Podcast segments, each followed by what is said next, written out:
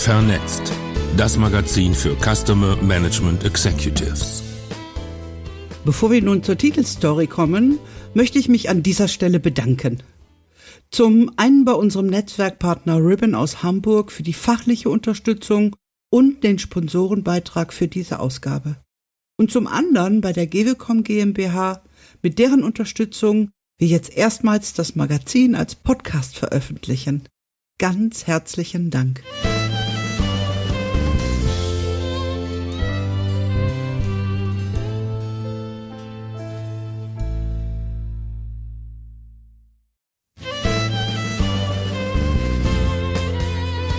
Vernetzt. Das Magazin für Customer Management Executives. Was macht Macher aus? Wir gehen der Frage nach der DNA von Macherinnen und Machern auf den Grund und versuchen ihr Geheimnis zu entschlüsseln. Und wir sind fündig geworden. Recherchiert von Vera Hermes, Sprecherin Iris Gordelik. Vernetzt. Ausgabe 21 im ersten Halbjahr 2020. Was macht Macher aus?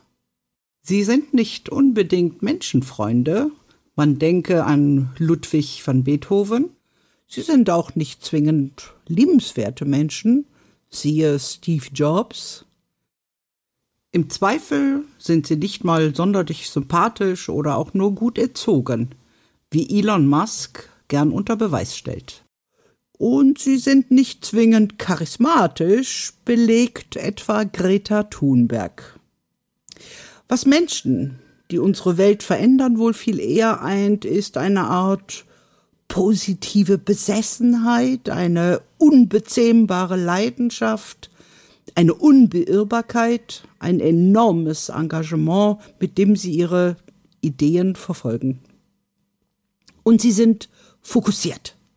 Es geht ihnen nicht um Geld, Ruhm und Ehre. Es geht ihnen um die Sache. Wofür Tim Berners-Lee ein schönes Beispiel ist. Der Mann, der als Vater des Internets gilt, verzichtete auf ein finanziell extrem vielversprechendes Patent und machte den Softwarecode, der das World Wide Web ermöglichte, frei zugänglich. Ein Geschenk an die Menschheit, schreibt Geo Glaubt man einem YouTube-Werbefilm der Unternehmensberatung A, so treibt innovative Menschen eine ganz einfache Frage an, nämlich gibt es einen besseren Weg?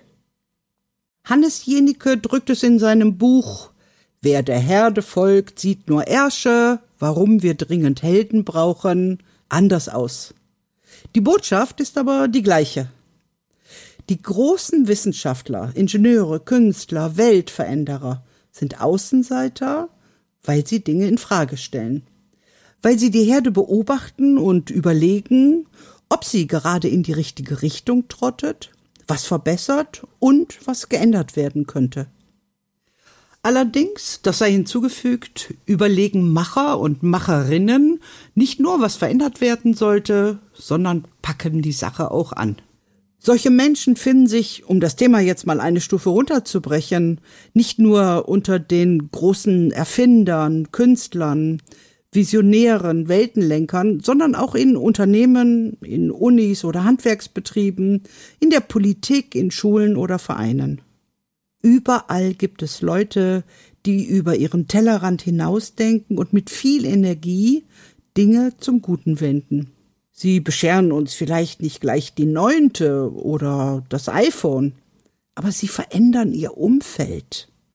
Was sie eint und ausmacht? Schwer zu sagen. Die intrinsische Motivation, der innere Antrieb also, dürfte wohl ein Faktor sein. Werfen wir einen Blick auf Unternehmenslenker. Über deren Veranlagung findet sich in der Wirtschaftswoche ein interessanter Artikel aus dem Jahr 2016, in dem es um die Studie Inside the Mind of the Chief Executive Officer von Russell Reynolds geht. Die Personalberatung hatte psychometrische Daten von mehr als 900 CEOs mit den Profilen von 6000 Managern, der zweiten und dritten Führungsebene verglichen. Demnach waren Unternehmenslenker mutiger, neugieriger, kommunikativer, belastbarer, teamfähiger, zukunftsorientierter und auch sehr viel empathischer als ihre Kollegen aus den nachgeordneten Hierarchiestufen. Die Wirtschaftswoche dokumentierte insgesamt sieben Eigenschaften, die laut Studie Vorstandsvorsitzende von Managern in der zweiten Reihe unterscheiden. Das wären erstens Mut und der Willen, Dinge voranzutreiben. Zweitens starke Eigeninitiative. Zum dritten ausgeprägte Bereitschaft zu kalkuliertem Risiko. Viertens ausgeprägte Belastbarkeit und starker Eigenantrieb. Fünftens offener gegenüber Veränderungen, neugieriger und unbesorgter. Sechstens die Bereitschaft zu unkonventionellem Denken und siebtens Kommunikationsfähigkeit. Mut, Neugier, eine gewisse Portion Unbekümmertheit.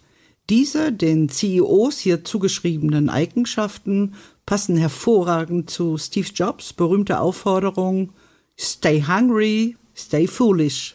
Vielleicht assoziieren Sie ja aber auch etwas ganz anderes, wenn Sie an Macherinnen und Macher denken.